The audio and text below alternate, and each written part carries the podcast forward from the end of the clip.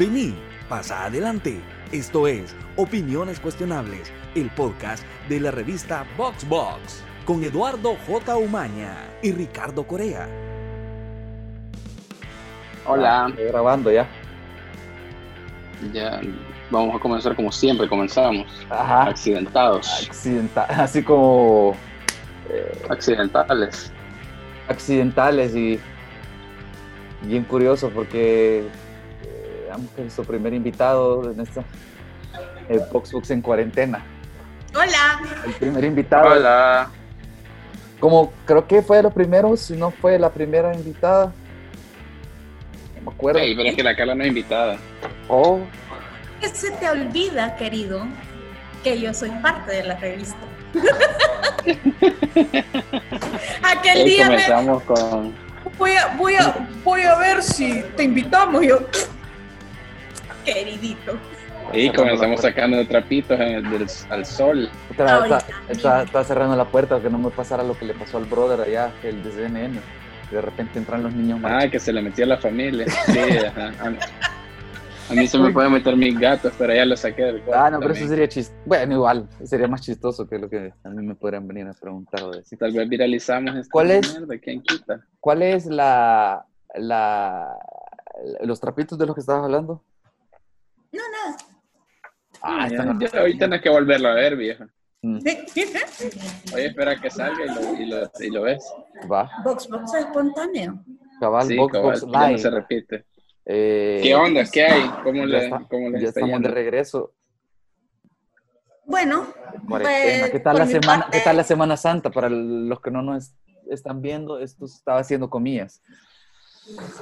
Ajá. ¿Cómo, ven la, sem- lamento cómo, informarles cómo vieron la yo Semana no Santa? tuve, no tuve vacaciones, no tuvimos Yo- vacaciones. Mío, porque la empresa privada, en mi caso, la Sí, nadie. privada ha confundido los home office con estás trabajando 24/7. Yo creo que ya les gustó los home office por eso, porque ya- Creo que eso les ha pasado a un montón de empresas, por lo que he escuchado. es como puta, eh, aquí están todo el tiempo, entonces trabajen todo el tiempo. Pero no, no les parece que además de la empresa privada, además hay un componente de ansiedad de la gente que como no puede salir, necesita estar hiperconectado. Se ve en Yo, Twitter, por yo, ejemplo. yo creo que hay una mezcla entre eh, un poco de ansiedad social, que ahorita la manejamos a un nivel bien alto, y por otro lado también el, la- el hecho de que un montón, o sea, pensemos que hay un montón de empresas que son dirigidas por personas que nunca pensaron en su vida enfrentarse a una situación como home office, entonces tampoco saben cómo manejarlo, tampoco hay, hay, hay un- una experticia para manejar esta onda. ¿verdad? Entonces, el primer impulso de un empresario salvadoreño promedio es puta, que trabajen más, vea. Ya que no están viniendo, que trabajen más, vea. Esa es lastimosamente es como la, la primera idea. Entonces, poco a poco hay que irse educando también. Es que Eso igual es ya, uno. ya de por sí, perdón, dale, dale.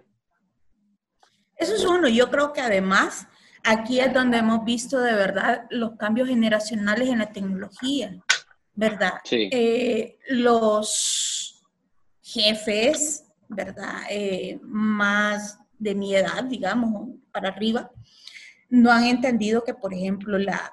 eh, conectarse desde la casa tiene que tener un horario, así como cuando vas a la oficina, ¿verdad? Sí. Pero además te juega en contra eh, si tu jefe es millennial o centennial, ¿verdad? Porque Sí. puede pasar.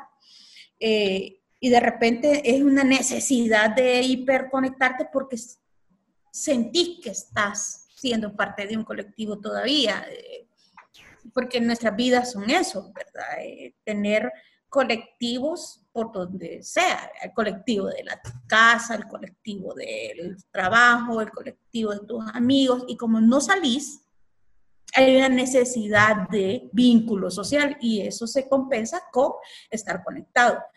En dos cosas lo he visto. Y número uno, en las relaciones laborales a distancia.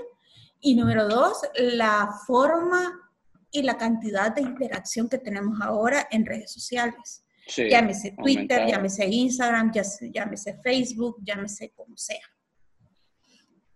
Ajá. Entonces, eso a mí me da, me da como parámetros como para analizar, decir, ¿por qué ahora hay necesidad de ver gente estúpida haciendo cosas estúpidas en TikTok? ¿Verdad? Mm, Hasta hay Pero gente que no lo todavía- que se, meti- se ha metido, ¿verdad? En estos días. Está aprovechando. Ajá. TikTok es una, una red social para cipotes adolescentes, ¿verdad? Eh, yo llegué por Sebastián, que, que tiene 13 años, Su sobrino Eh, preadolescente. es preadolescente todavía. Y el día que se encontró con una TikTokera de 40 años, casi que le da curso y me dice que iba a dejar la red social. Sí, por supuesto. Porque Ahorita- ¿cómo es posible que un adulto estuviera todavía- invadiendo ese Ajá, terreno? ahorita, ahorita antes del COVID todavía era una red así como bien para, bien infantil, bien...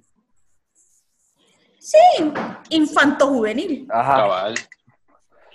Sí, yo, y, yo- por, y por eso no la, no, no la entendíamos. Yo no entendía, yo no entendía el Basili. No, Y mi hermana- no mi hermana le gusta, o sea, ella. Yo sigo sin entender. ella la sigue y la, la, la ve, sobre todo le gustan unos, los porque hay un montón de videos de animales, de perros y cosas así. Entonces, eso le gusta y me lo ha enseñado. Y yo, puta, men, cuando veo a los adolescentes o a los jóvenes así, haciendo las pendejadas que hacen a mí, ahí a mí, a mí no me conecta. Yo no, yo no la veo gracias a esas pendejadas, la verdad. Y- ¿Sabes cómo me sentí yo? Bueno, Aparte de vieja, como cuando estaba un poco más joven y mis alumnos del colegio me decían que viera yacas, Ah, ok. hacer pendejadas. Yo- O sea, yo- y Sí, yo, sí. yo estaba joven, pero ya no estaba en esa etapa de mi vida. Algo Cabal. Y entonces, cabal, y ahorita, cuando Sebastián me dice, quiero que veas algo, tía, y es súper cool, y es un pendejo haciendo una pendejada, y vos decís, eh, ¿cómo le digo a este bicho que no me gusta? Bueno, y entonces, ajá. a poco a poco él ha ido entendiendo, y por ejemplo, de repente me ve, me pone solo videos de gatos, ajá. porque sabe Ah, que eso es lo que voy a soportar, pero de ahí buena eh, eh, analogía, la verdad. Yuyacas fue de las cosas que yo no, yo no las hacía, pero me, da- me gustaba verla. Vi quizás una parte ahí Ah, pues igual, Sebastián, ahorita no hace las pendejadas. de ser hombre de- a un hombre. Era como de, Sí. de las estupideces que hacían, pero a mí me gustaba ver Yacas. Y yo nunca hice ese tipo de pendejadas, la verdad. Pero amigos míos del colegio, compañeros, sí, así, sí las Bueno, pero fuiste punk. Ajá. Ah, Ey, no así, soy- no te metas con el punk. ah, pero yo soy quizás el peor punk de toda la historia de El Salvador, la verdad. Bueno, eso no te lo voy a discutir. Punk El abuelo. asunto es, Bueno, ajá, la cosa Yo es que muy pocos punks. yo, esta- Ajá. yo, yo estaba eh, eh, tratando de depurar o de controlar mi dieta de consumo de redes sociales y de cosas así. Y con todo esto de, de- de estar encerrados, me ha valido un poco verga, la verdad, con respecto a lo que vos decís. Eh, eh, he caído más en regresar a, a Instagram o Twitter por- para tener una noción de que tengo contacto con alguien o con la gente, o que no soy tan solo, porque no es que no es, es solo aquí en la casa, pero son las mismas personas, ¿verdad? Ajá. No, solo eso, hemos regresado, yo creo que deberíamos, esta cuarentena nos debería de llamar a revalorar el vínculo familiar. Vea, yo tengo cinco hijos eh, y un sobrino. Eh, las edades de la casa oscilan entre los 24 y los 13 años. Cada quien tiene una manera distinta de enfrentar la historia familiar y ellos, en especial ellos, porque Miguel y yo sí salimos a, a nuestros trabajos, lamentablemente, pero ellos sí tienen ya 30 días de no salir para Sí. nada. 20, Ujú. 20, no sé si 24 días tienen de no salir para nada. Y los primeros días era terrible porque es como, estoy aburrido, estoy aburrido, estoy aburrido, estoy aburrida, no sé qué hacer, no sé qué hacer, que no sé qué. Y de repente, como por arte de magia, un día los oí re- reírse, yo estaba en el cuarto y cuando salí estaban jugando dominó. Mi papá juega Ok. dominó. Ajá. El, Sí, el- sí, sí, sí. Entonces me cayó, me cayó el 5 de que están revalorando otras formas de vínculo, porque ya no estaban conectados en la compu, ya no estaban viendo cable, ni, ni HBO Go, ni Netflix, sino que estaban sentados en el piso, alrededor de la, de la mesa de café, jugando dominó. Y, y, y ese, ese- esa es la cosa, que esta, esta enfermedad, yo a veces me parece bien curioso, que esta, el- la pandemia, todo este relajo, casi que es una, una enfermedad y un virus y un, un des- una crisis casi que a la medida de nuestra generación, es que da, aislate. Agarra todos tus juguetes No. y aislate, casi que es como lo que ya hacías, hoy lo vas a hacer obligatoriamente. Y, Hoy lo vas a hacer o te morís. Ajá. ajá.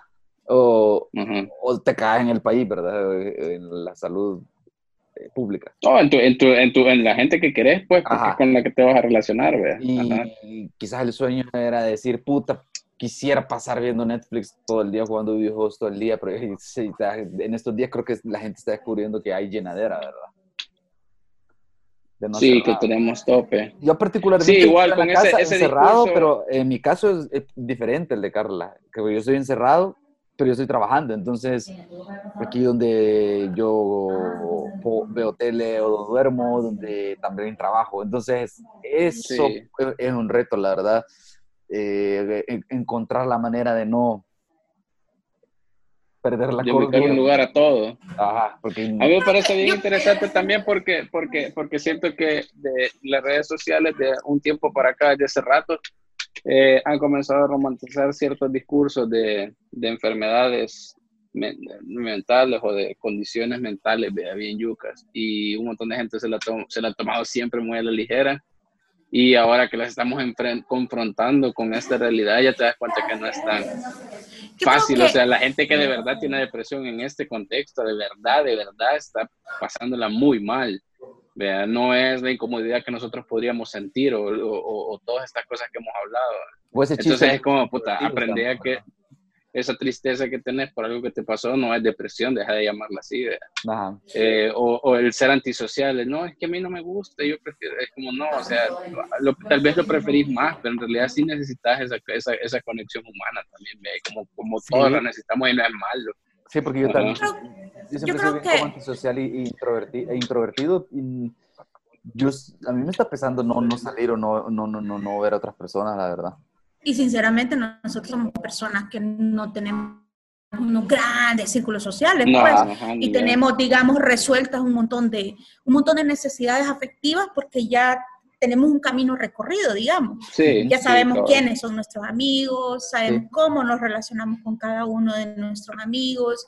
Es más, yo creo que, no sé si les pasa a ustedes, pero como que sectorizamos, ¿verdad? Nuestras relaciones, ¿verdad? Eh, sabes cómo te manejas con tus papás, eh, en mi caso, que no viven conmigo, sabes, sé cómo me manejo con mis compañeros de trabajo, sé cómo me manejo con ciertos amigos o con otros amigos de otras de otra de otra área, digamos. Ajá. Porque yo no me lo van a creer, pero ni siquiera cuando era joven tenía, digamos, los amigos de la universidad o los amigos de ex compañeros de colegio, nunca los tuve. Pero, por ejemplo, hoy tengo otras categorías, digamos. Entonces, No, y algo eh, en el caso de, de- de mis hijos, lo- los traigo a colación porque algunos son más, más cercanos a la edad que usted, de ustedes que mía y que han estado realmente encerrados. Eh, es ha sido enfrentarse a cómo te relacionas, cómo se relaciona la familia entre sí, y es lo que yo les decía, uno debería de reevaluar cómo, cómo nos relacionamos con las personas con las que estamos bajo un mismo techo. ¿verdad? Y cómo se relaciona uno con uno mismo. La semana pasada eh, caí en la cuenta de que Sebastián tiene insomnio, como yo, ¿verdad? Y es un niño de 13 años. Sí, Y, y tuve que recordar que yo a los 13 años ya tenía insomnio. Entonces me da miedo que, por ejemplo, él quede así, con ese horario desfasado. Eso que eso he notado yo hablando con gente, eh, chateando con gente, eh, que hay, hay varias personas a las que se les ha fastidiado el horario de tal forma que están teniendo o durmiendo bien tarde o levantándose bien tarde o están teniendo problemas para dormirse inclusive. Sí, a mí me está de- pasando. De las partes de A la, de la ventaja que yo tengo. Pero- yo, yo poco me he salido de mi horario, yo creo que le he pasado una, una hora y media, hora, hora y media o dos horas nada más lo he pasado. Pero... Ahí es donde otra- se nota que sos el disciplinado del equipo. Sí, a huevo, vos No, sos y el la verdad ingeniero. que bueno, porque me levanto, El del hago proceso. el ejercicio que puedo hacer en la casa, lo hago para tener algo de actividad física y, y voy a mi día. Entonces, Pero vos, Yo, por, ej- ah. Ajá, ajá. por de ejemplo, vos, Eduardo, tenés una rutina.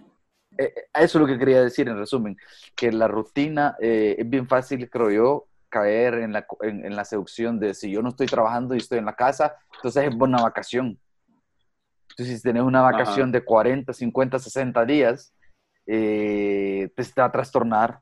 Y aún así, a mí hay varias rutinas vergonas que yo tenía que me hacían más productivo, que me hacían motivarme al, al, comenzar mi día de trabajo, que no las puedo hacer en la casa. O sea, no, no, hay una hay un nivel de, de tristeza o de animosidad por esta situación en la que estamos que, que, que no me permite eh, tener a plenitud la rutina que usualmente tengo. O sea, tengo una rutina simplificada de la que yo tengo normalmente, porque no es la misma, la verdad.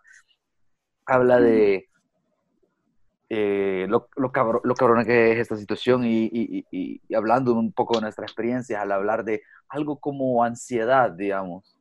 Creo que todos la estamos o la hemos experimentado en algún momento. No sé si yo soy el único, pero, por ejemplo, no, yo creo que no soy el único. Los primeros días yo sentí presión porque eh, la computadora o mi teléfono eran los únicos, era para trabajar y era para comunicarme con compañeros de trabajo. Entonces, las notificaciones constantes, no dejar de ver a la pantalla.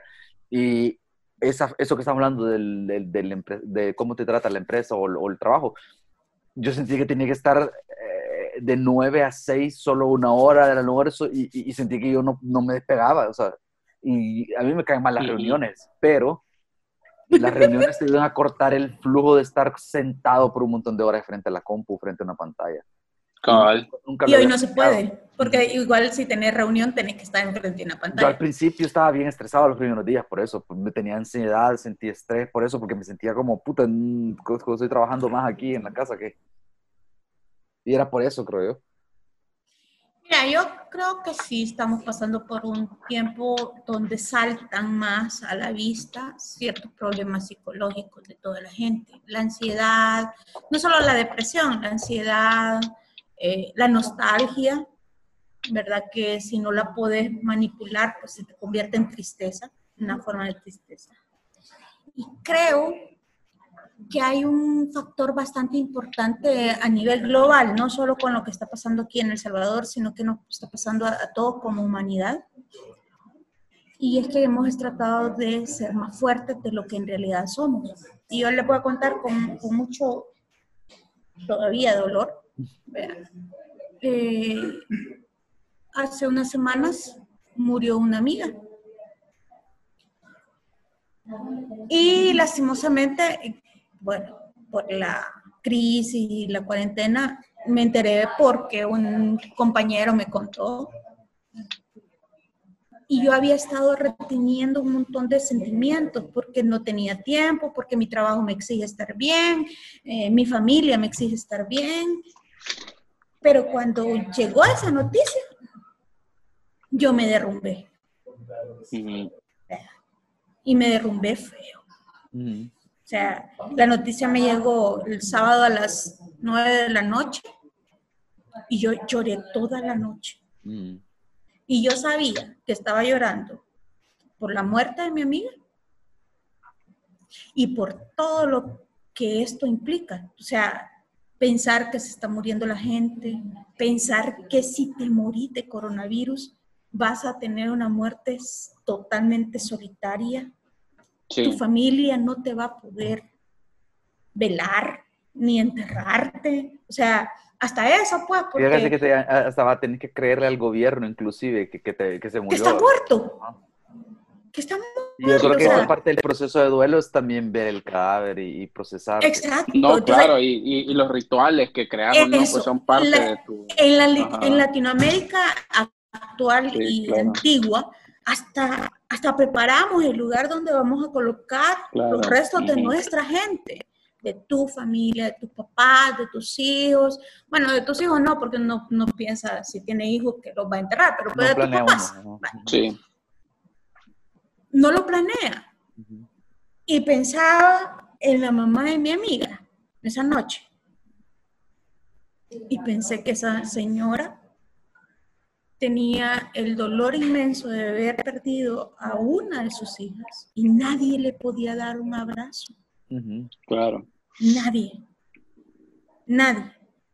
Entonces, cuando yo logré salir del shock este, que fue alrededor del domingo en la tarde, ya cuando Miguel ya no hallaba qué hacer conmigo, ¿verdad? Y los pedazos rotos que tenía. Sí. Caí en la cuenta de que yo y un montón de gente que, que le ha pasado lo mismo que a mí, nos ha tocado llorar un montón de lutos anticipados. Yo no sé, por ejemplo, si mis papás van a sobrevivir, si se van a enfermar. Entonces, todo eso para una persona mentalmente estable y sana es difícil. Imagínense ahora una persona que está enferma y que no tiene las redes de apoyo que tiene habitualmente. Porque vaya, que de repente yo les escribo en el grupo a ustedes tres, a ustedes dos, perdón, y nos ponemos a changonetear y que no sé qué. Pero yo sé que cada uno de ustedes tiene su red de apoyo. Sí, cabal. ¿Verdad? Eduardo tiene su hermana, tiene sus amigos, eh, Ricardo tiene a sus hermanos, a su papá que no están con él, ¿verdad? Eh, tiene sus amigos, tiene, cada, quien tiene una, una red de apoyo, pero no es lo mismo. No es lo mismo este tiempo que el tiempo habitual, ¿verdad? Entonces, ayer alguien, leía yo en Twitter a alguien que decía, yo vivo solo y agradezco a las personas que me escriben para preguntarme qué tal están. Ajá. Sí, claro. Sí, es una situación realmente... Y a veces no estás solo. Pero, pero... Y a veces no estás solo, estás con tu papá o con tu pareja o con quien sea. Y a veces... Pero te sentís solo. Yo creo que también hay, a ese punto creo que vamos, que el, el, el ya para ir expandiendo el, el tema, el, también el punto puede ser, estoy con mi familia y también necesito mi espacio, no puedo estar solo. Eh, eso también es un problema Y vos podrías decir, ah, el, que solo, el, que está solo, el que está solo quiere estar con alguien y el que está con personas quiere estar solo, ¿verdad? Entonces, yo creo que este tipo de situaciones creo que nos recuerdan. Sí, pero es un dilema bien normal de la... Ajá, que cada quien tiene sus problemas, la verdad, y no, no poder juzgar a, a, las personas porque cada quien lleva su lucho, su... su, su eh, correcto. Cabal, y algo, algo que a mí me, ya, ya, ya como decía, puta, para ir haciéndolo menos personal para que la gente no se aburra tampoco escuchando, porque a nosotros nos parecerá más interesante porque tenemos el contexto de conocernos, pero quizás alguien que esté escuchando el podcast no, ¿verdad? Pero en general, eh, creo que no, no, no, sabía que iba a ser como un, un grupo de apoyo a hablar sobre los tiempos de cuarentena al inicio del, de, este capítulo. Sí, Pero bueno compartir experiencias para saber qué está pasando en la cabeza de las otras personas. Eh, pero me acuerdo los primeros días, en efecto, ¿verdad? Que yo inclusive, eh, eh, yo sentí ese cambio. Porque yo al principio yo, yo vi, cerraron el aeropuerto en esos días, o las fronteras, en esos días nos mandaron a home office unos cuantos, si no fue una semana, fue unos 10 días antes de que decretaran que no teníamos derechos. Entonces, al inicio yo lo sentí todo muy bien y dije, puta, qué rápido está reaccionando este cabrón. Ajá. Entonces, yo cabroneo mucho, la verdad, no, no, es simplemente por putear al presidente, pero yo dije, puta, qué bien, qué bien lo está haciendo, está reaccionando. Y con el tiempo, yo creo que él mismo se atrapó en su propia narrativa de meter miedo y de, de que hay que ser duros, hay que tomar decisiones, hay que actuar ya y ustedes no entienden, ya sea la oposición no me deja trabajar o los salvadoreños no hacen caso, porque puta, inclusive mientras no habían decretado todavía había gente que estaba aprovechando de ir a la playa y de joder. Lo que quiero decir yo es que llegó un punto, yo siento que hemos el punto de, de quiebre, que no fue, no sé si fue una o dos semanas o fue la semana de que, que después la semana después del decreto calca que le agarró de hacer como puta, como tres cadenas en menos de dos semanas o algo así yo, yo, las cadenas ya en general, yo por eso la última, la del lunes pasado, yo no la escuché. Preferí ir a Voxbox a ver, a, ¿cómo se llama? En un blog, ¿verdad? En, la promoción. Preferí ir a Voxbox a, ver, a, a, Twitter a ver el resumen, un par de tweets que me resumieran, porque me estaba causando más ansiedad estar escuchando al presidente, porque una narrativa entre autoritarismo está eh, altanera y, de, y de, de, miedo nada más. O sea, causa más ansiedad escuchar todas las cosas que dice. Yo no, este, yo no sé hasta qué punto también, porque eh, siento que también te, necesitas salirte de la burbuja. Yo no digo que lo que esté haciendo esté bien, pero siento que hay un montón de gente a la que eso le da paz. Y supongo que a esa gente es la que le está hablando. Porque yo veo a toda la gente que está, que está eh, en Twitter, digamos, por lo menos a las que alcanzo a ver, obviamente, y todos estamos en sintonía de que hay un tono muy alarmista, de que está metiendo miedo, que no sé qué. Pero ya los que estamos ahí ya estamos filtrados social, culturalmente de alguna u otra forma. Culturalmente, sobre todo. Ajá, entonces yo siento que eh, no, o sea, no, no, digo que el tono alarmista le dé paz a la gente, pero sí el hecho de que salga, de que te explique cosas, de que te diga las cosas, que, te que, que, sea él quien te las explique. Eso sí, me imagino que en función de eso lo está haciendo, que probablemente son las mayoría, Y el, el hecho de el tono alarmista, yo siempre se lo, se lo en, en, este contexto, se lo adjudico al hecho de tener que, tener que exagerarlo para que entendas el punto, ¿verdad? Así, así es como yo lo concebía, al menos al inicio de la cadena. Eh, pero luego sí creo que, como vos dijiste, se quedó atrapado un poco, como que se enredó un poco en esa narrativa y entonces de repente tuvimos casos como, como lo del Senade, en la que él mismo intentó bajarle bajarle el miedo de lo que pasó en el Senado y fue como, pero tenés tres semanas diciéndome que tengo que tener miedo. Ajá. Y ahorita me está diciendo que no. Ajá. contradicciones. Yo lo que creo, que... Dale, dale. Yo creo, que desde la perspectiva de la comunicación y que ha ayudado a cimentar algunas de las acciones concretas contra, contra la pandemia y que sinceramente son las que nos tienen con una curva bastante baja. Al inicio ayuda, ¿verdad? ¿Qué ha pasado después? Lo que pasa es que no ha habido una consistencia, no en el discurso, sino más bien no ha habido una consistencia en las acciones. Si de repente nos encontramos, siendo muy, muy francos y honestos, con decisiones como, si usted no está dentro de la gente que va a recibir los 300 dólares, cosa que ha ayudado a un montón de gente, tiene que ir al Senado. Hace 15 días amanecimos con los Senados llenos de gente. Mm. Sí. Y era desgarrador ver. ¿Había gente que no tenía que estar ahí? Sí. Sí la había. Sí, igual, había gente. Gente que podía entrar. políticos, yo creo que sí había, pero no el grueso de la gente. Pero no era todo. Sí, es que. Es que eh, había un una gran porcentaje de gente humilde. Y a mí, lo, miren, sinceramente, y tal vez me les voy a caer mal por esto, pero a mí la gente joven, que no me venga a decir que no puede entrar a, un, a una página web y meter el puto DUI. Pero la gente de la tercera edad, eso era de cargador. Gente que de verdad, o sea, nunca en su puta vida ha tenido un teléfono celular. No tiene acceso a internet. Gente de la zona rural. Es que... Yo en el Senado de San Salvador yo veía una cantidad de gente joven, gente con que iba en, eh, bueno, hasta veía tipos que andaban con el casco. Si tenés una moto, sabes cómo usar un celular. Entonces, yo no estoy diciendo que un partido hizo un, ataque y que no sé qué.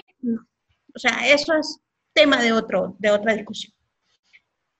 Pero sí hubo, ha habido eh, errores, errores técnicos, errores humanos, errores por no escuchar a alguien certificado para hablar de cierto tema, en el caso, por ejemplo, hoy de, de los equipos médicos, por ejemplo. Sí. Eh, ha habido también error por querer salir rápido. Y la vida y la experiencia nos demuestra que si haces algo rápido no va a salir bien.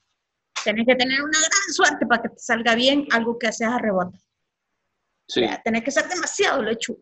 Es que al- al- al- en algún nivel yo estoy de acuerdo con lo que él dice, de que ahorita no hay tiempo para estar planeando un montón. O o haciendo- hay que actuar, hay que actuar, pero eso no quiere decir que te vas a aventar a lo estúpido también.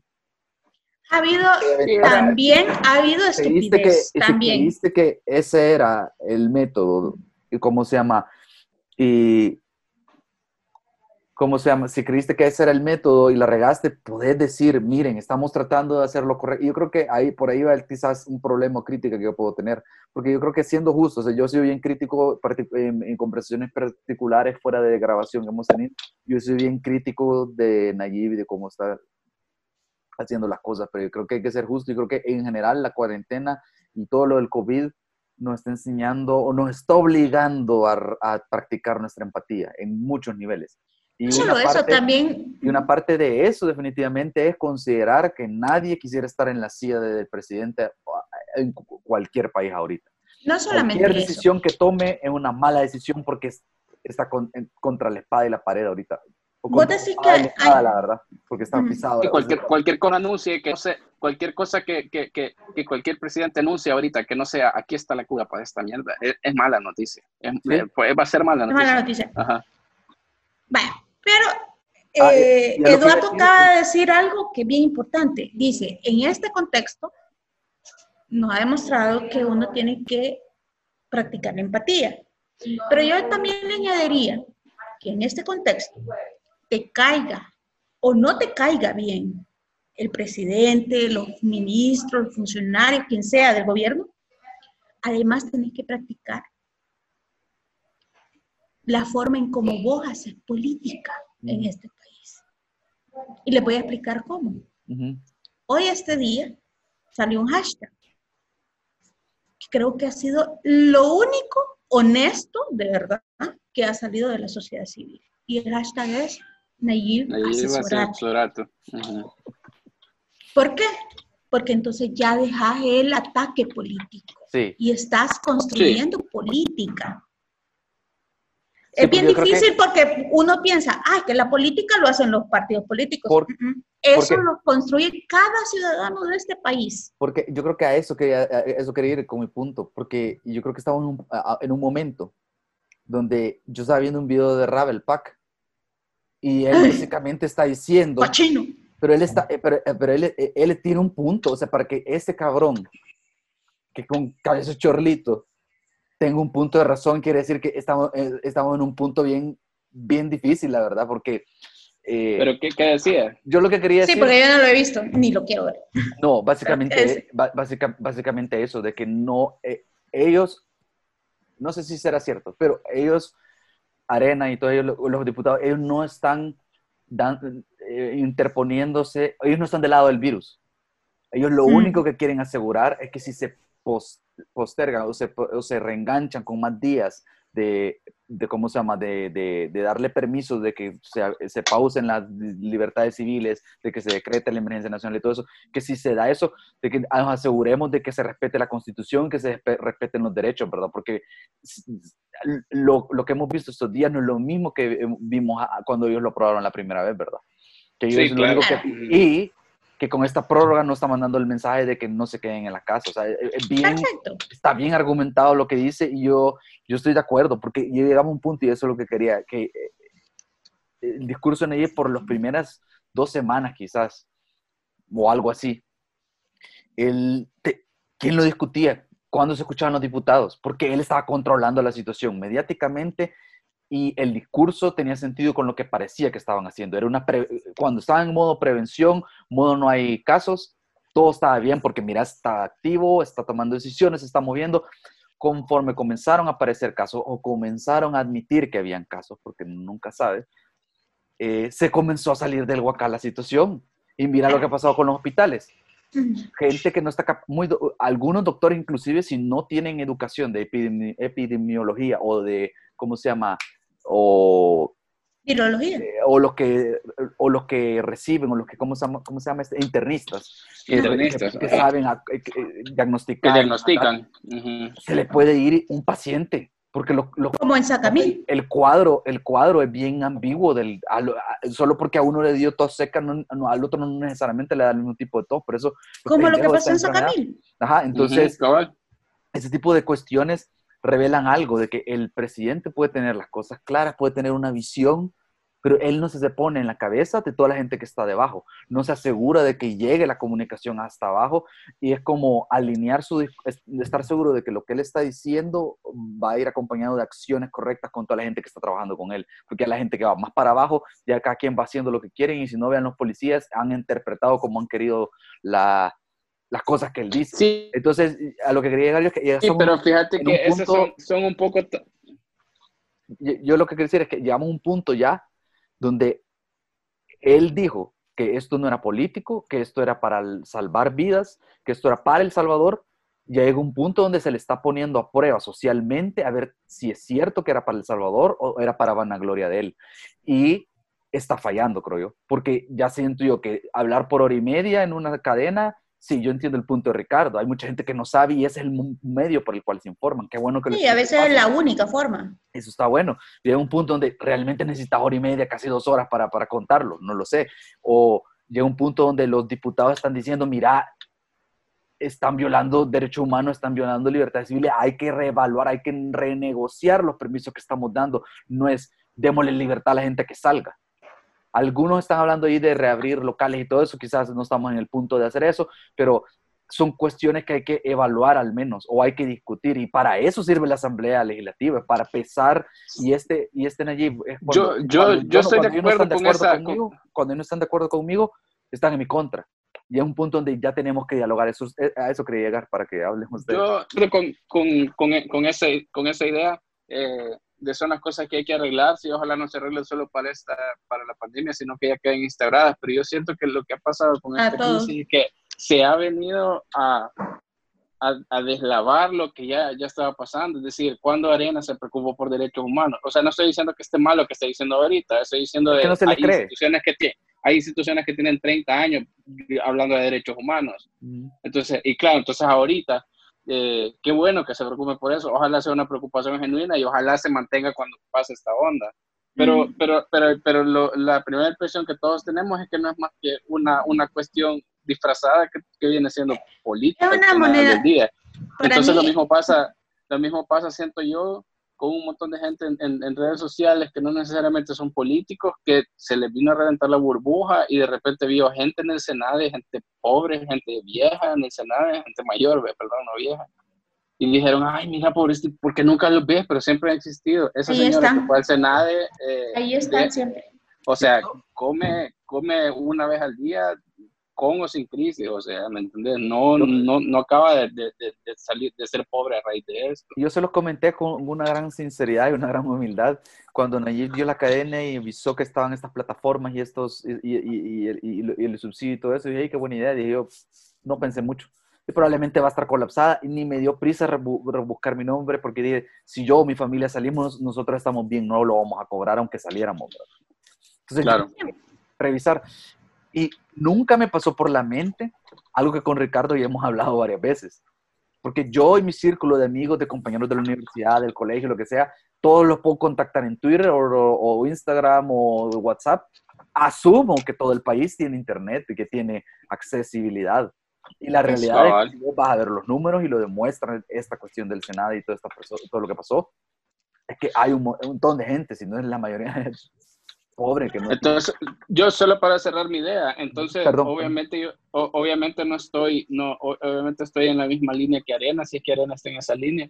Hay que, hay, la policía no puede violar derechos humanos de nadie, no puede agarrar arbitrariamente a nadie, pero lo han hecho por 15 años y lo han hecho en, en, en el nombre de luchar contra las pandillas. Ahí hay investigaciones del Faro que te demuestran que ha habido asesinatos extrajudiciales, han habido grupos armados de policía haciéndolo.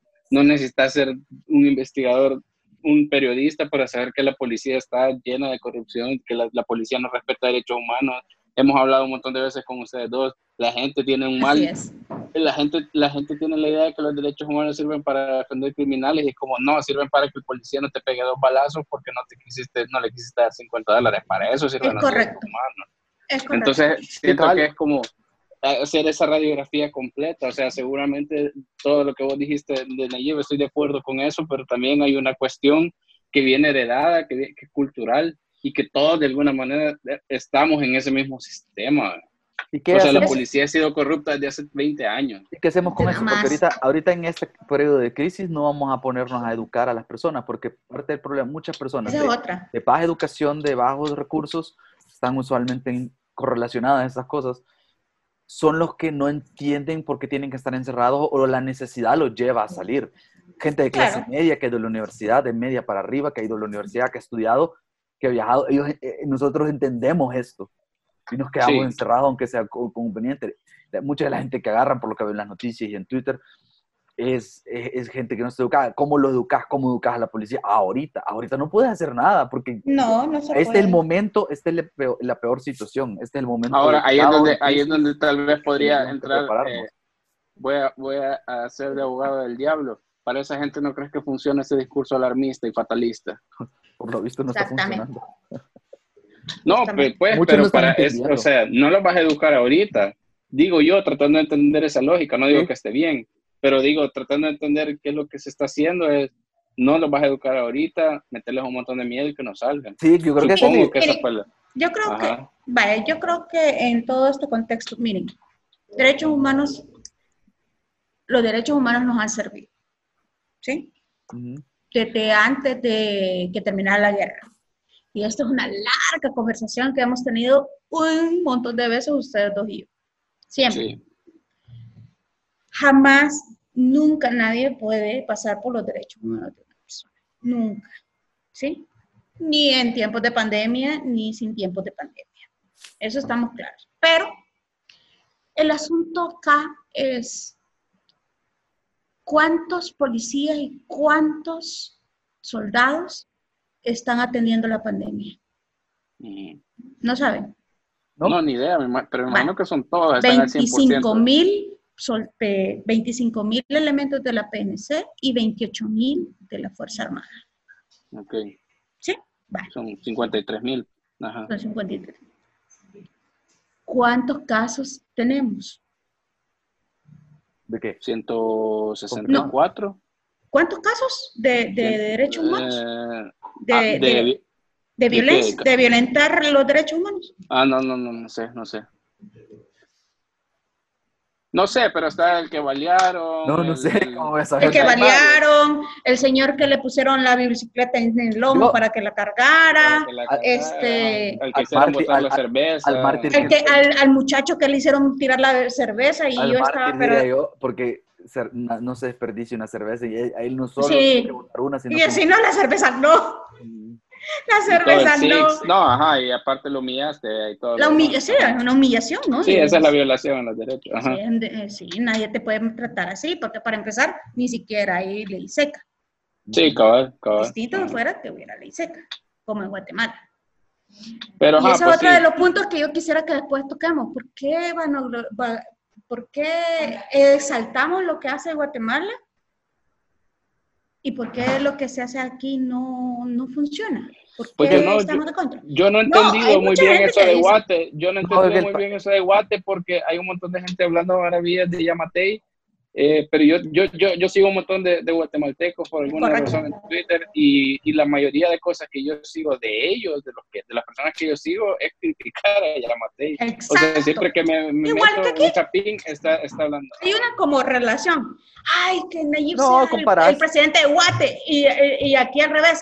Necesitamos un, un, un presidente como Yamatei. Ah, Mira, pero bueno, pero, pero el asunto es que, regreso al, al asunto de, de, los derechos humanos. Miren,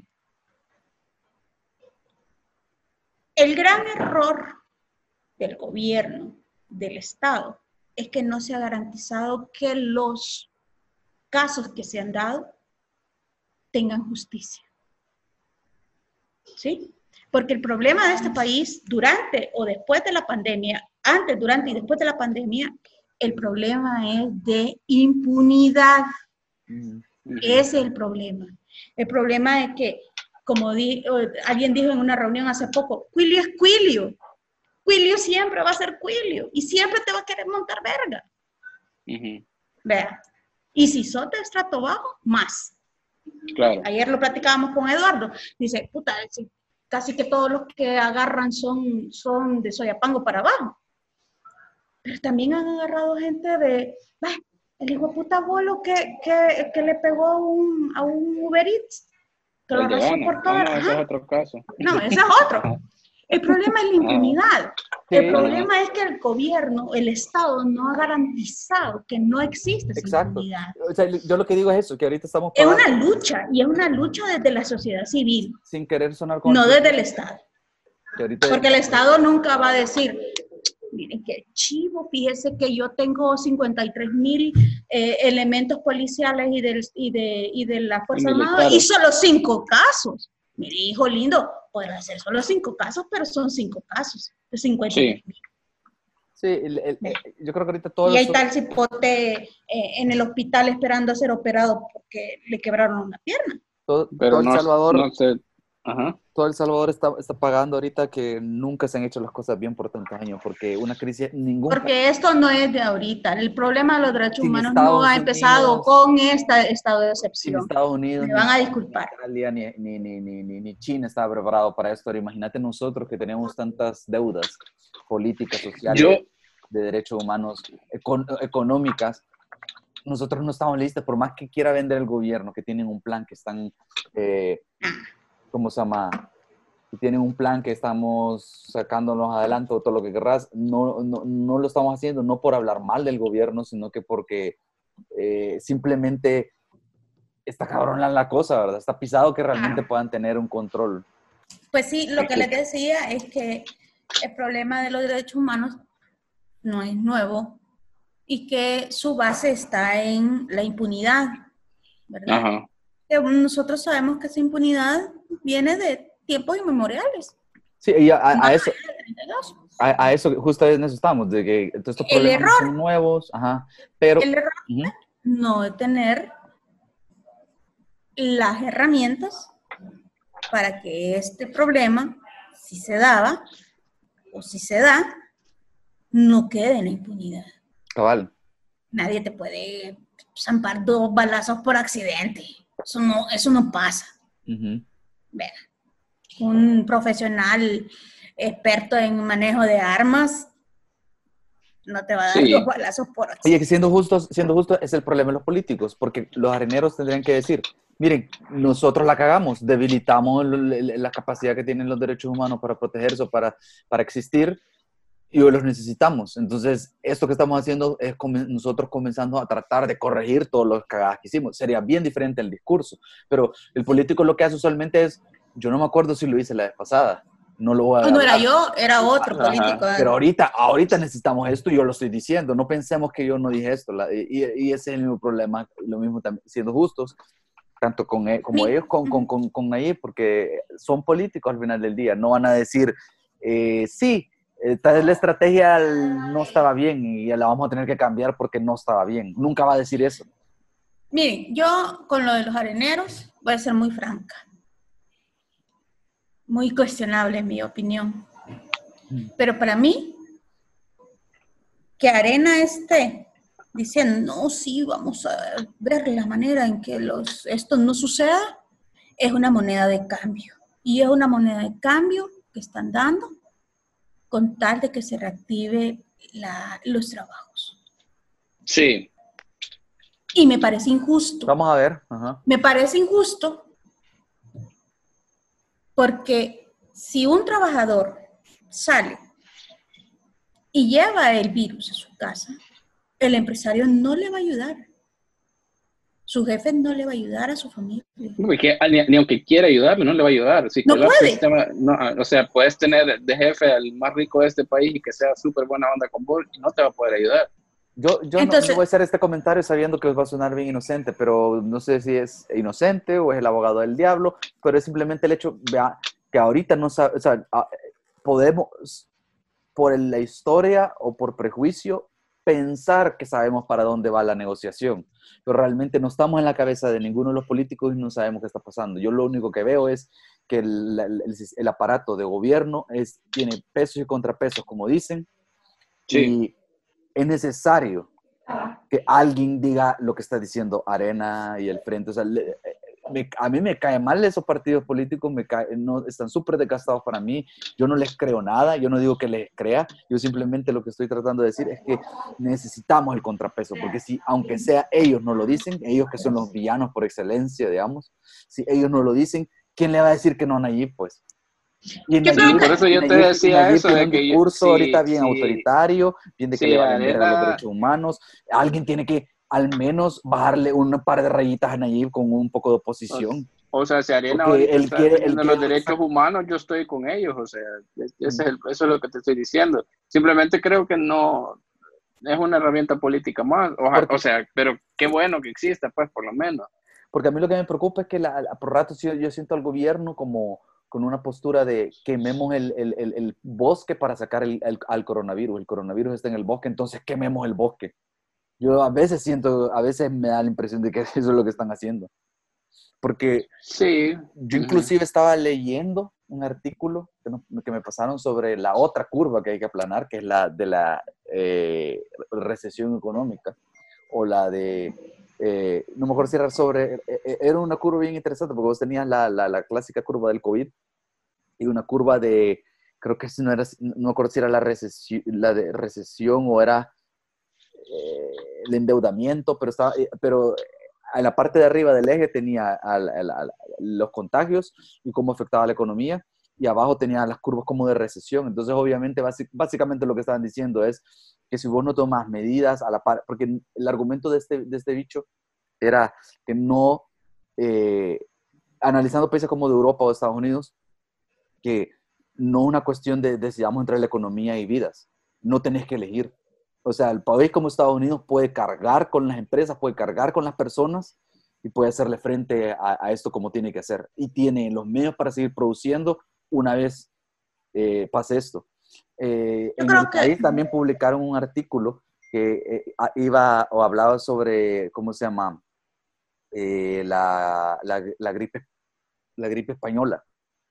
La esta gripe de, hace, casi, casi un, hace casi un siglo. La gripe española. Y cabal, ahí, ahí quedó demostrado históricamente que los países que entraron en cuarentena de la manera correcta a tiempo guardaron las vidas que, iban que permitieron rearrancar la economía o la sociedad después de que pasó el desvergue.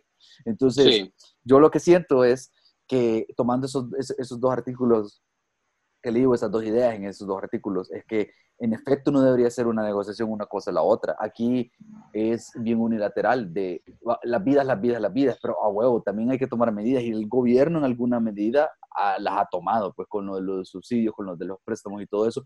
Y él mismo decía que si ellos no lo pueden hacer, pues pueden tomar préstamos, pueden hacer esas cosas, pero estábamos hablando de países de, desarrollados.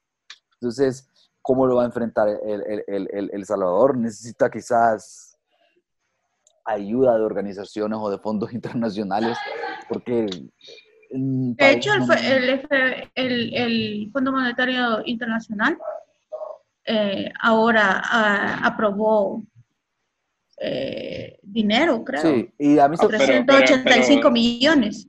89, pero, es préstamo.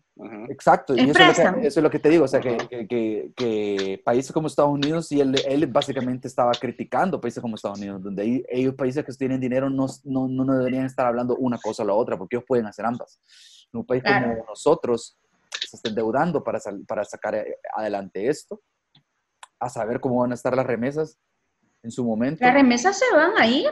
Entonces, ¿cómo va? ¿Cómo, y la remesa era un salvadoreño, ¿Cómo un salvadoreño en el exterior te va a mandar remesas si no está trabajando?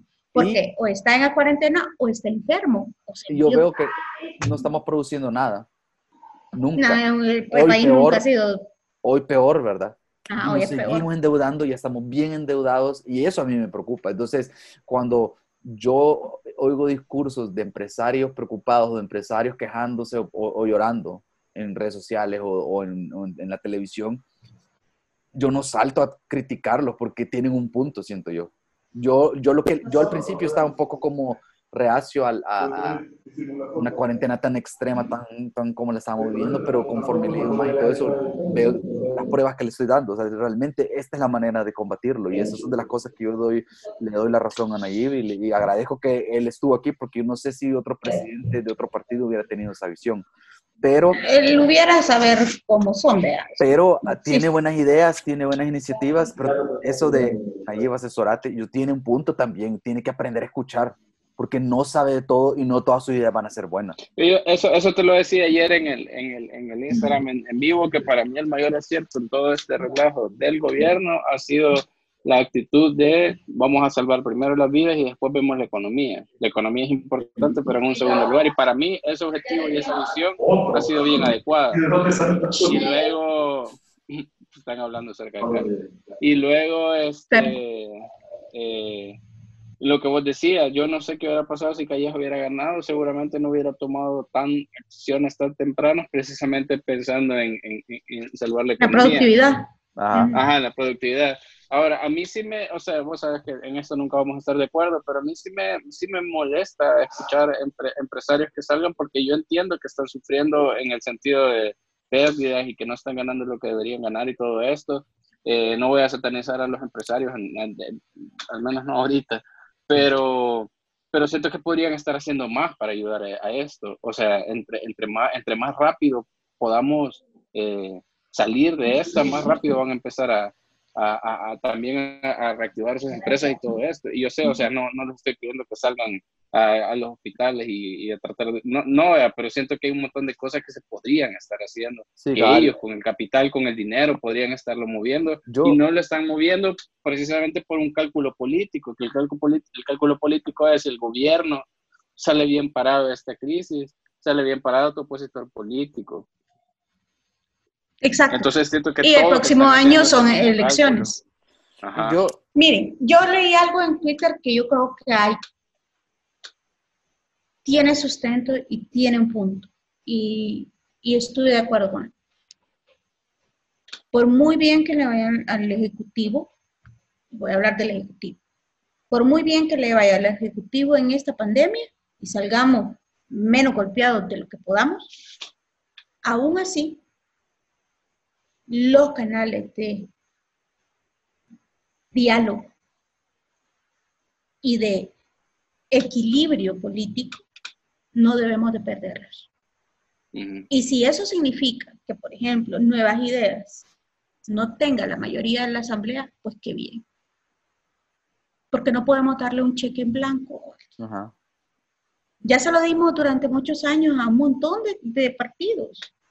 Y no estoy diciendo que va a ser así, porque yo misma pienso y espero que no sea así, pero yo no puedo tener un diálogo solo yo, si no es, es, un monólogo. Necesito tener de Eduardo y necesito tener a Ricardo para conocer y entender la dinámica más correcta para un país. Porque gobernar un país a mí me encanta cuando la gente en Twitter dice, es que Nayef no sé qué, y hace, y no sé qué, y lo odio. Y ver, va a ver cómo. Goberna vos, pues. Es que ese, e, e, ese, es el otro punto que hace rato que quería hacer sobre todo lo que está pasando. ¿Quién está preparado para gobernar? Quitarle que estemos preparados para una pandemia. ¿Quién está preparado para gobernar? El, el, sobre empatía y cosas así, cabal, cosas que nunca estamos de acuerdo. Yo no, yo no, yo no pongo en un pedestal en la empresa privada o algo así, pero yo siento que las cosas tienen un orden, la sociedad. la ve con cariño. Es que yo, yo soy pragmático en ese aspecto. El capitalismo y la empresa privada son las que han construido la sociedad como la conocemos, los gustos y las comodidades que tenemos, ese progreso, mucho de ese progreso, aunque tiene sangre, aunque tiene pisoteo y todo eso, pero ha sido por estas cosas. Entonces, si yo disfruto de la sociedad civilizada o moderna en la que vivo, tengo que aceptar lo malo con lo bueno, ¿verdad? Pero esa es parte también de la empatía, porque tú ves al empresario, ves que vive en una mansión, que tiene dinero, que viaja, eh, pero realmente no sabes que también le va a la empresa o, o, si él no la está manejando bien. Entonces estas cosas nosotros no, las sabemos. Porque si tenés una mansión y viajas, ajá, cuando pero tenés a tus, pero tenés a tus empleados porque comiendo mierda. Porque sos una mierda o porque, o porque también sos malo manejando tus empresas y al final. Estás manejando mal. Cuando, los, cuando ves el pastel y, y, la cagaste, entonces eh, voy a agarrar, puta, la cagué, pero voy a agarrar mi pedazo primero y después si queda lo voy a dar. es yo, yo, yo, siento que esa es otra, otra, otra discusión, tal vez para otro, otro capítulo, pero ahí también hay un punto bien interesante que ya lo hemos hablado también con ustedes. Hay un montón de grandes empresarios en este país, millonarios, que no son grandes empresarios millonarios porque, se, porque sean brillantes empresarios millonarios, sino porque han sabido torcer el sistema a su favor. Entonces ahorita que el sistema está trastocado, pues ella tampoco ya no saben qué hacer, porque no son brillantes, no, no, no son Mark Zuckerberg levantando un imperio de ceros eh, gente que tenía dinero para pagarle a los diputados y que aprobaron leyes a su favor. Eso fue todo, esa es la brillantez que y eso, muchos, no todos. Cuestiones como lo de los, los, campos de concentración y el, el, hospital esa Camila y todas estas cosas. Que Espérate, Eduardo le dice campos de concentración en los campos de contención, solo para que tengas contexto. Ajá. Ajá. Esa, es la, esa, es la, impresión que me da, que, así siento yo. Yo lo veo y, sí, esa es la impresión que me dan ok, no voy, a, no, voy a, no voy a discutir con eso ahorita. Ahorita. El punto, yo ni me acuerdo cuál era, pero... El... en público. Eh, ah, no, que, que eh, solo quiero rescatar que eh, los millennials y en 2010 la, esta revolución tecnológica informática, más bien informática, nos vendió la idea de, de, que todos podíamos ser Mark Zuckerberg, ¿verdad? Y no es cierto, Mark Zuckerberg es la excepción, o sea, él es el caso raro. Entonces, eh, y te vendían la idea de salir de la universidad, seguir tus sueños, y no es necesario que estudies para que vas a aprender un montón de cosas que no te sirven. Este tipo de casos te recuerdan que necesitas estudiar y que necesitas profesionales, como está el país ahorita. Eso es lo que pasa cuando un montón de empresarios y políticos o empresarios llegan a la política y no saben manejar una empresa, no saben manejar grupos interdisciplinarios, no saben ser estrategia, ¿verdad? Esto es lo que pasa, lo que estamos viendo. No es lo que pasa en el hospital, ejemplo perfecto, o sea, no es que el hospital la cagó, es que en El Salvador los salvadoreños tenemos un problema para seguir procesos y eso lo puedes ver si vas a pagar eh, eh, la licencia, si vas al súper, si vas, si estás haciendo cola en un semáforo, ahí lo ves, los salvadoreños tienen un problema con los procesos. Sí, claro. Exactamente. Muchas empresas y, por eso, precisamente, y ahorita estamos viendo los problemas de no poder saber seguir un puto proceso. Vale. Hoy en, la, hoy en la tarde hubo un accidente en la, en la carretera Troncal del Norte. Puta accidente, piropo. ¿Cuántos carros estaban involucrados? ¿Cuántos? Puta, Creo que eran seis. Eran seis, una coaster. Y una rastra. Y dos rastras, cañitos. Ah, dos rastras. Puta madre. Exceptuando, la, bien, exceptuando las dos rastras y la coaster, ¿qué puta sabía? Estaban haciendo tantos carros en la calle en plena cuarentena. Y, en, el, en el tweet que vos pusiste. y no solo eh, eso. Flor, Aragón, digo. Flor Aragón. Toda la puta pasarela estaba llena de gente curiosa que no estaba respetando la distancia social, estaba agarrando el tubo, o sea, todas las medidas de seguridad se estaban incumpliendo en ese momento. Sin tapabocas, todos pegaditos, en el mero chambre, ajá. Yo me siento, en, esta cuarentena yo me realmente, Realmente, somos capaces de, de seguir en indicación. Los salvadoreños. Somos capaces de estar adentro de tu y eso, casa. Y eso es lo que a mí me frustra, porque yo soy el tipo de persona que sigue procesos, que lee las reglas y las sigue porque, puta, las reglas hay que seguirlas. Y yo me siento como en el colegio otra vez, porque en mi promoción del colegio era, es la peor, es infame esa promoción, hasta todavía se hablan historias de...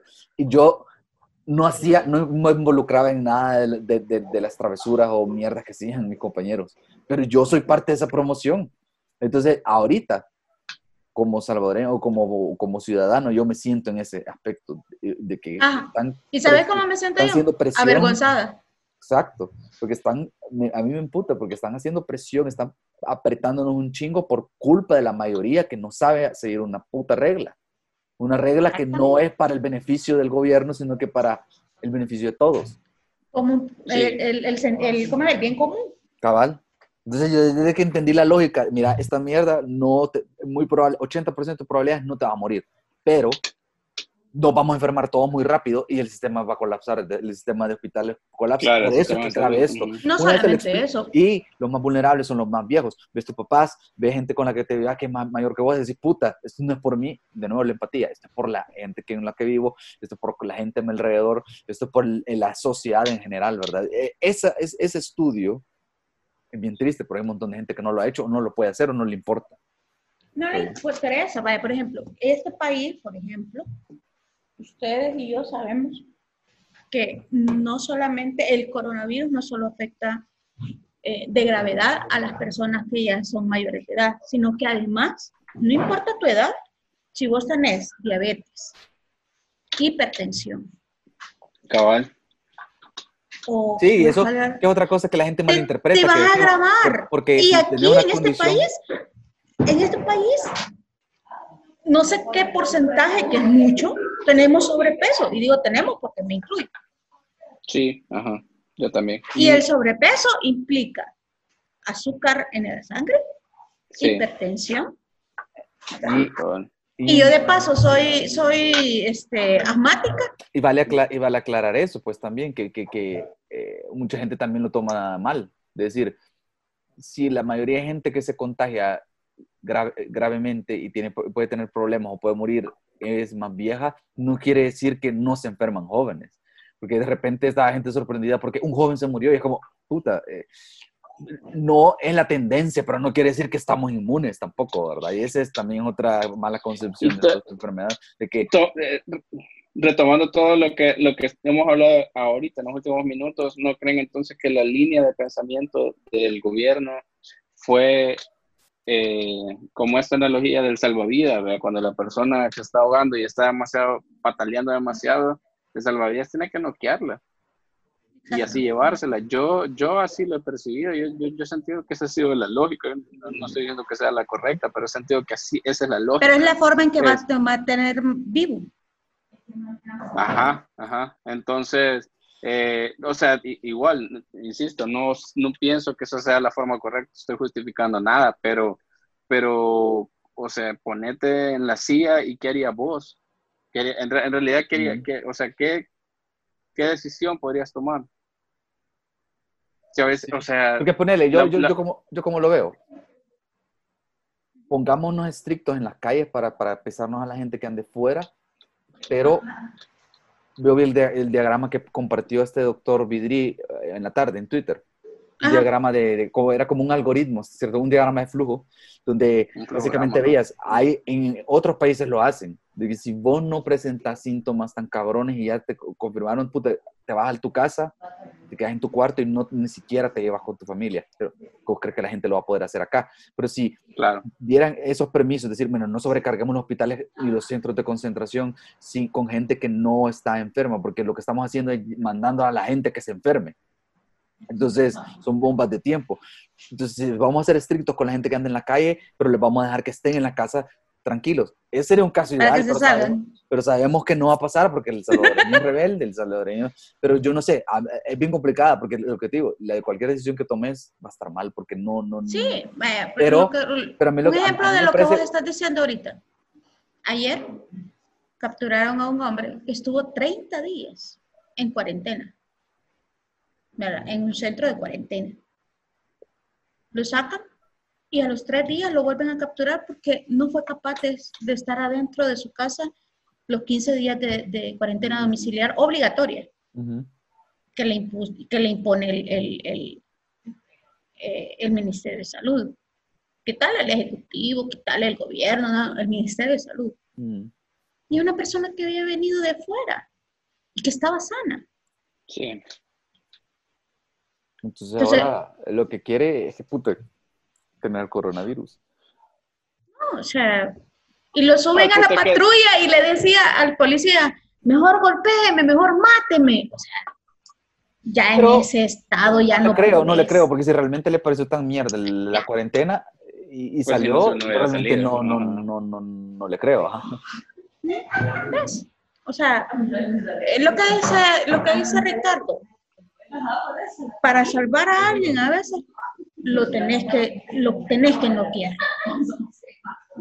Tenés que, tenés que procurar que esa persona, aunque no quiera hacerte caso, te haga caso. Sí. Y es difícil, y es difícil, y es complicado admitirlo. ajá. Yo lo que, yo, yo lo que creo es que eh, en general siento que está bien eh, lo que ha hecho el gobierno en el aspecto de que está complicada la situación, pero quizás eh, eh, yo no tengo la solución y es otra cosa que decir. Lo, otra cosa que está pasando un montón estos días es que la gente critica. Y como todos tomó esta decisión un político a criticarlo. Dijo, a huevo lo que dijo Carla. ¿Y vos qué propondrías? ¿O vos qué hubieras hecho? Es bien fácil criticar, la verdad. Y hoy que estamos en la casa, muchos están haciendo nada. Es criticar. tiempo libre. Es criticar. Por eso que cuando, pasó, cuando el, doctor Vidri puso ese diagrama de flujo, vos decís, esto es algo concreto. Mm, esto es lo que es. Lo aquí, si alguien del gobierno lo agarra y lo ocupa, qué bueno, ¿verdad? No, o sea, de repente, podría pasar. sí, de repente vos decís, hace poco, ah. mm, por fuentes oficiales, de repente el gobierno estaba teniendo reuniones con gente que no es del gobierno y que no es de los políticos. ¿Qué? Ciudadanos. ¿Qué pasa es que en realidad una empresa y un gobierno es como un hogar. Si vos vas a tomar una decisión, ¿con, qué lo, con quién lo vas a, hablar primero? Ricardo con su mamá, vos con tu papá y tu hermana, y yo con mi pareja y mis hijos. Vean, ahí es donde voy a tomar la decisión los oigo y decimos y nos ponemos de acuerdo. Y hasta después ejecutamos. Vean. Por eso yo les decía, a mí me gusta el hashtag de ahora, porque yo no lo veo como ataque. Sí, porque yo, lo veo que al fin cayó la cuenta a la gente que puede aportar desde lo que ellos hacen. El doctor Vidri, vea con ese fruto. Sí, y eso es lo que eh, yo siento al final. O sea, a mí me ha frustrado un montón, quizás más por lo que les digo, porque me siento como un niño en clase. O sea, te está portando mal el salón y me ponen tarea extra y yo no hice nada malo. Yo llevo 10 en conducta y paso todas las materias, pero a mí me están pisando porque el grado está portándose mal. Eso es emoción. Pero siendo objetivo, yo siento que en general lo ha hecho muy bien Nayib, considerando la situación, y lo digo muy bien, considerando que casi que cualquier decisión que tomes está jodida en esta situación. Lo que sí me preocupa a mí y no tengo la solución, es eso. a mí no me parece que la policía se pase y que nadie les diga nada, y que la policía malinterprete. Es, en cierto punto es problema comunicacional. Ves autoritario al jefe de Estado y ah, pues nos está dando permiso de meterle caña, de arder el cañal o puta, pisarnos a la mara como querramos. ¿verdad? Entonces. Pisar es una, en tu, en tu léxico, pisar es una analogía, no es violación. no, no es violación, es, darle verga, pues, darle verga, abusar. abusar bueno, eso eh, también podría interpretarse como violación. Sí, no, darle verga, pues, o sea, darle verga.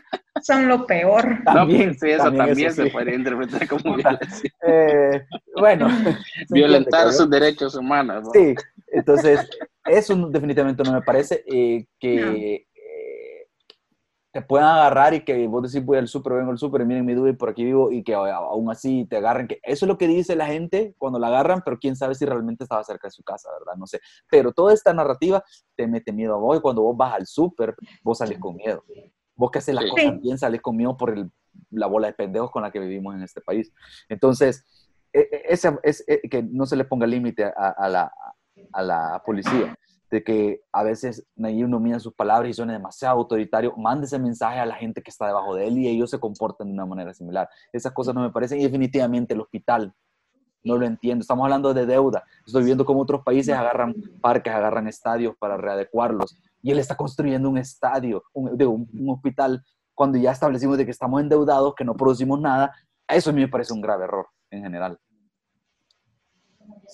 Posiblemente sea una muy mala decisión. Yo todavía no puedo, no puedo determinar. Más que un, día le dije a mi hermana, no, había pensado, están construyendo la licitación, los planos, el diseño, ¿de dónde salió? Ajá, no, no sé.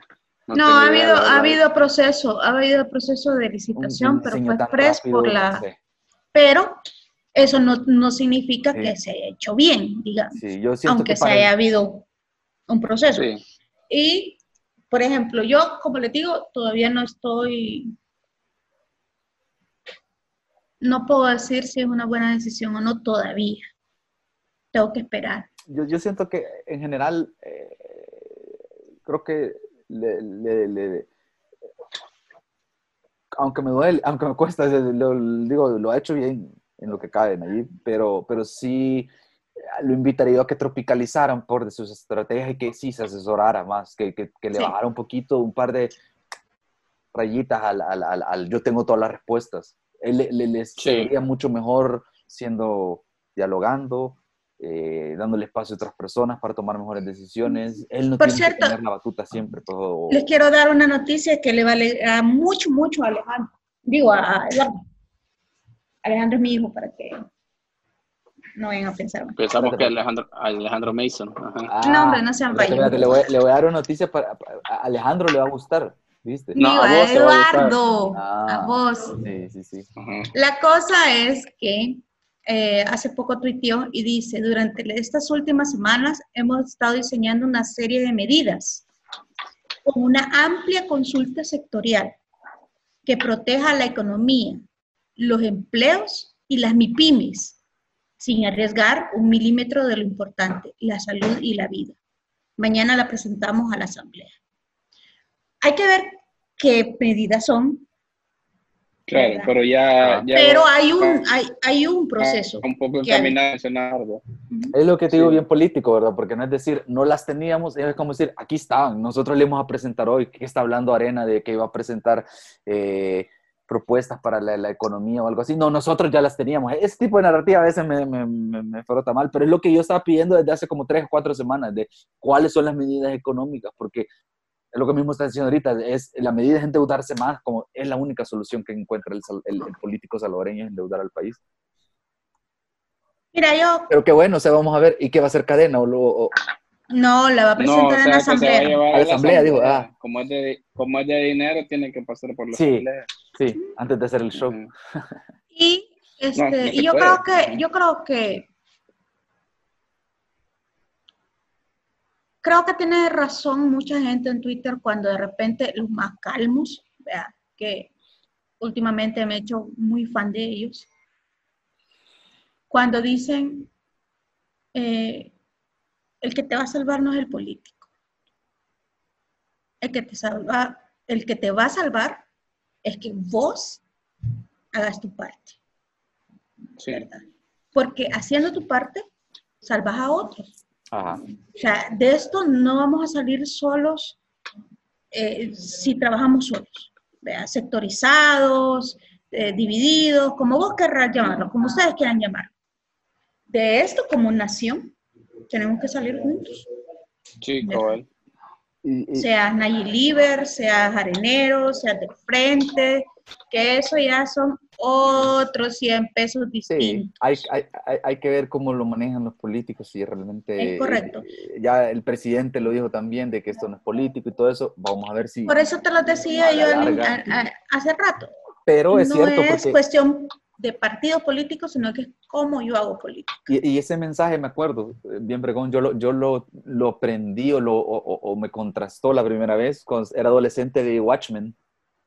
Y justo de eso habla Alan Moore en esa novela gráfica. Es como ni los superhéroes, ni los políticos, nadie te va a salvar en la vida. Solo vos, vos te puedes sacar de un estado mental no saludable, de estar huevoneando en la casa, de no trabajar. O sea, vos sos el que se levanta y hace las cosas por tu vida o sea, al final del día. Y en este momento hacer las cosas inteligentemente y bien para ti y para tu casa ayuda a toda la sociedad, creo yo. Para Es ir terminando en una nota más, más esperanzadora, ¿verdad? Yo voy a decir que tener ese nivel de conciencia es un privilegio de clase y creo que Sí. la clase media somos los que tenemos que eh, meter ese mensaje en todos lados. Es correcto. Sí, Es un aporte. bien dicho. Es bien una dicho. Que se forma de llegar a todos lados. pues. Sí, porque Sí, a- eso lo, lo- Chivo, va- entonces, con varias cosas que hablamos, perdón, con esas varias cosas que hablamos, a mí me quedó bien claro, o sea, más que nunca. O sea, yo, yo a veces veo gente en Instagram, puta, estoy en mi casa, y puta, y gran casa, hasta piscina, y mierda, y digo, puta. Y, aún, y, y yo digo, puta, pero yo la tengo bien, o sea, yo, cada quien tiene su cuarto acá, tenemos un patiecillo, Sí, cabal, la casa es amplia, no es grande, pero es amplia. Eh, mi cuarto es cómodo, puedo, puedo ver un rato Netflix, puedo jugar a un, un videojuego, me distraigo. Qué bien, pero hay un montón de gente que está encerrada en un pequeño mesón, que un, un cuarto de tiene mesón, al, al- al acosador está en tu casa todo el día. O sea, hay, Vivís con el agresor. hay un montón de cosas que he estado pensando en estos días y yo digo, puta, huevo, que es una inconveniencia estar encerrado. Y qué bueno que puedo decir que es una inconveniencia para mí porque hay un montón de gente que no la tiene tan fácil. Sí, cabal. Que no, eh, que, que no es inconveniencia, es un infierno. Mm, Ajá. Así es. correcto. Así que, Bueno, con esta nota triste nos vamos a despedir. empatía, chicos. empatía. Eh, eh, a ver cuando volvemos a... Bueno, nosotros vamos a seguir toda la semana. esperamos. Sí. Eh, sería Para chivo, sería a- chivo, ya, ya, ya si usamos estas herramientas digitales de esta era digital, podemos ver también si, invita- si podemos continuar la, la, la, la, la, la, la- la costumbre que habíamos agarrado de tener los miércoles algún invitado, ¿verdad? Cabal, así vamos a Es estar intentando hacer. Así pues. que qué bueno Chivo. que pudimos hablar contigo, Carla, los tres de Voxbox. Nos vemos. Va, pues.